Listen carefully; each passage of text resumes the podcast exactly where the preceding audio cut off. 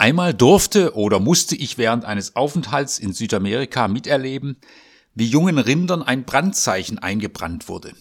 Sie wurden durch ein schmales Holzgatter getrieben, in dem sie sich kaum bewegen konnten. Dann wurde ihnen mit dem glühenden Eisen ein Zeichen auf die Haut gedrückt. Das war kurz sehr schmerzhaft, das hat man deutlich gemerkt. Jetzt war es unauslöschlich klar, zu wem sie gehören. Es war nun eingeprägt.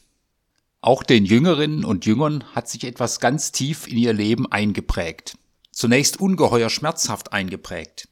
Sie müssen sehen, wie Jesus, mit dem sie unterwegs waren, den sie lieb gewonnen hatten, auf den sie große Hoffnungen setzten, gekreuzigt wurde. Zunächst fühlten sie sich wie gebrandmarkt. Anhänger eines Gekreuzigten.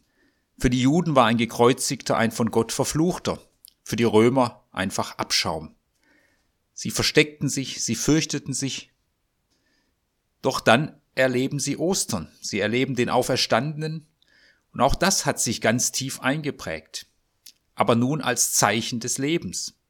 Und mit dem Erlebnis von Ostern verändert sich auch die Sicht auf die Kreuzigung. Das Kreuz, das sich ihnen so tief eingebrannt hat, wird nun auch zum Lebenszeichen.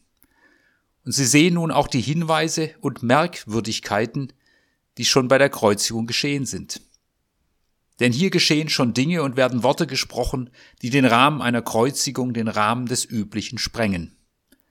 Ich beziehe mich dabei auf den Text im Lukasevangelium Kapitel 23, Verse 33 bis 49. Das erste Wort Jesu.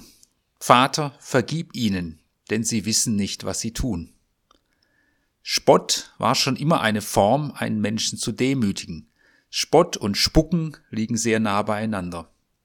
Es gibt erschreckende Filmdokumente, wie im sogenannten Dritten Reich Juden aus ihren Häusern geholt wurden, allem beraubt wurden und abmarschieren mussten, und wie dann Teile der Bevölkerung am Straßenrand stehen, schimpfen, spotten und spucken. Und am Ende wollten viele nichts mehr davon gewusst haben. Schon immer gab und gibt es eine seltsame und beschämende Lust über den zu spotten, der schon am Boden liegt. Da sind die Spottenden. Dann ist da Pilatus, da sind die römischen Soldaten. Für Pilatus ist ein Menschenleben nicht viel wert. Man hat Tausende gekreuzigt, allein beim Spartakusaufstand 6000. Um der Ordnung willen und wohl auch um ein paar Leuten der priesterlichen Führungsschicht einen Gefallen zu tun, lässt er Jesus ans Kreuz schlagen. Und da sind die Menschen aus dieser priesterlichen Führungsschicht, die Jesus für einen Gotteslästerer halten. Wer sagt, er kommt von Gott, der muss sterben. Verschiedene Gruppen und Personen sind beteiligt, die einen aus Sensationslust, andere aus kühler Berechnung. Und doch heißt es deutlich, sie wissen letztlich nicht, was sie tun. Sie töten den, der von Gott kommt und ganz im Willen Gottes lebt. Sie verspotten damit letztlich Gott selbst. Eine alte Frau erzählte mir vor einiger Zeit, wie sie als kleines Mädchen dabei war im Zweiten Weltkrieg, als die Glocken aus dem Turm der Heimatkirche geholt wurden, um sie einzuschmelzen und angeblich kriegswichtige Dinge daraus zu machen. Ihr Opa stand dabei, hatte den Hut abgenommen und sagte leise, daraus kann nichts Gutes kommen. Auch das eine Verspottung Gottes.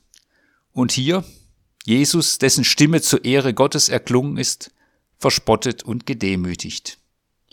Das Erstaunliche an Karfreitag ist, Gott lässt es geschehen. Jesus lässt sich nicht zum Feind machen. Jesus sprengt den Rahmen der Vergeltung. Zur Zeit Martin Luther Kings gab es ja viele Versuche, seine Anhänger zu provozieren und zu Feinden zu machen. Und Martin Luther King sagte, unsere Waffe ist, keine zu haben. Die Waffe von Jesus ist, keine zu brauchen. Deshalb ist er so entwaffnend, so faszinierend, so anders. Gut, wenn das Menschen immer wieder gelingt, sich nicht in eine Gegnerrolle drängen zu lassen, nicht im üblichen Rahmen zu reagieren. Und noch mehr, Jesus sagt, Vater, vergib ihnen.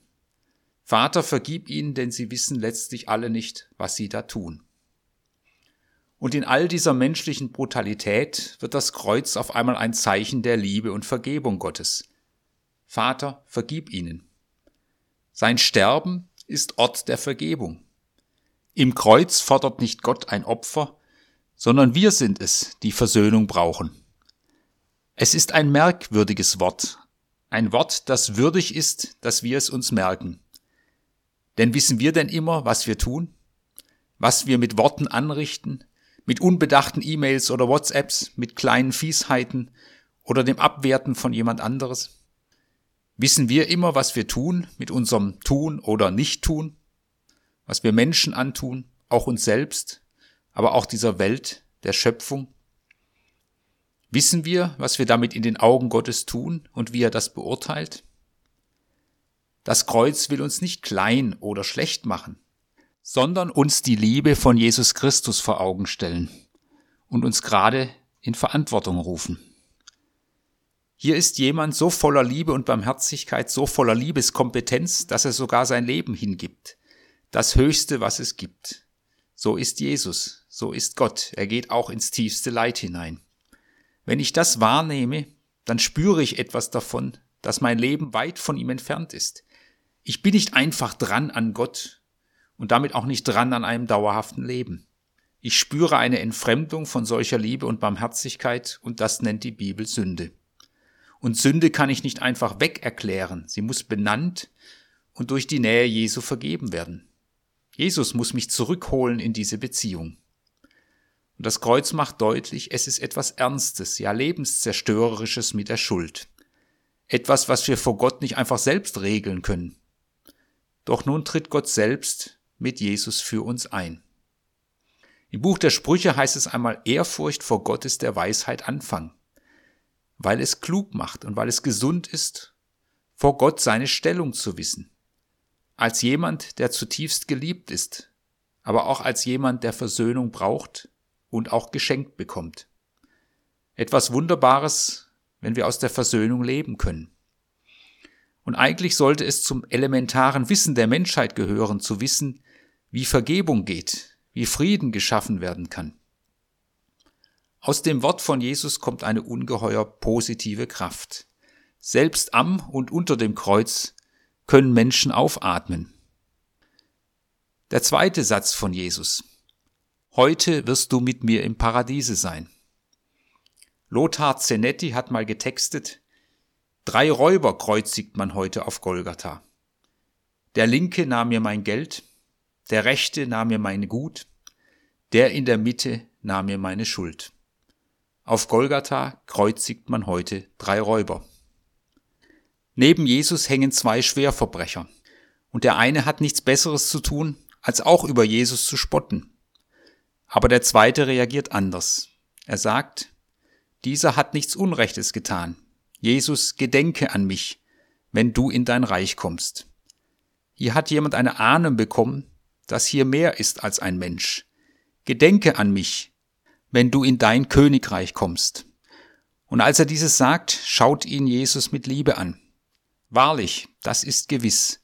Ich sage dir, heute wirst du mit mir im Paradiese sein im neuen Leben. An wen Jesus denkt, an wen Gott denkt, der ist im Leben. Jesus liebt es, wenn ein Mensch eingesteht, dass er ihn braucht. Wenn wir das eingestehen, Jesus, ich brauche dich in meinem Leben, dann schaut uns am Kreuz die pure Liebe Gottes an. Wer die Größe hat, sich auch dunklen Seiten des Lebens und auch der Schuld zu stellen, der findet Jesu Arme und das Reich Gottes offen. Ein Schwerverbrecher in einem Gefängnis in Argentinien sagt es mal so. Meine Eltern konnten mich nicht verändern. Die Polizisten konnten mich auch nicht verändern. Die lange Haftstrafe konnte mich nicht verändern. Das Einzige, was mich verändert hat, war die Liebe und Vergebung von Jesus Christus. Hilf dir selber, rufen Menschen Jesus spöttisch zu. Hilf dir selber. Das ist auch das Lebensmotto vieler Menschen. Mir hilft niemand, ich muss mir selber helfen. Oder ich kann doch keine Hilfe annehmen. Hier ist jemand, der sich nicht selber geholfen hat und vom Kreuz gestiegen ist, sondern der helfen will. Der helfen will, dass Leben Heilung erfährt. Das dritte Wort Jesu. Vater, in deine Hände befehle ich meinen Geist. Jesus hat die ganze Brutalität von Menschen erlebt am Kreuz. Und doch in diesem tiefen Leid und dieser tiefsten Verlassenheit wendet er sich an Gott und hält an Gott fest. Er legt sein Leben und Sterben in Gottes Hand. Vater, in deine Hände befehle ich meinen Geist. Denn du bist ein Gott, der Neues schafft. Und was das für ihn bedeutet, sehen wir an Ostern. Neues Leben aus Gott. Es wird erzählt, wie die Frau von Paul Gerhard zu ihm kam und ihm um Geld für den Haushalt bat. Doch Paul Gerhard hatte in der schweren Kriegszeit nichts, was er ihr geben konnte. Doch einige Zeit später kommt er und gibt ihr etwas anderes. Es war ein Text, der Text des Liedes Befiehl du deine Wege. Befiehl du deine Wege und was dein Herze kränkt, der allertreusten Pflege, des der den Himmel lenkt, der Wolken, Luft und Winden gibt Wege, Lauf und Bahn, der wird auch Wege finden, da dein Fuß gehen kann. Befiehl du deine Wege, auch Jesus befiehlt sein Leben Gott an und legt es in Gottes Hände. Es ist gut, das einzuüben, das eigene Leben mit Höhen und Tiefen, mit Erfolgen und Niederlagen, mit aller Kraft, aber auch aller Brüchigkeit vor Gott zu bringen. Manchmal weiß man nicht, wie man den nächsten Schritt tun soll. Befiehl du deine Wege, auch im tiefsten, der guten Pflege Gottes an. Er wird Wege finden, da dein Fuß gehen kann gut, das einzuüben. Im Angesicht von Jesus Christus am Kreuz schaut uns Gottes Liebe an, aber eine Liebe, die durch Tiefstes gegangen ist, eine Liebe, die trägt. Ein Paar, nur wenige Jüngerinnen und Jünger stehen dabei. Sie sehen und hören etwas, was den Rahmen sprengt. Später werden sie kapieren und davon leben.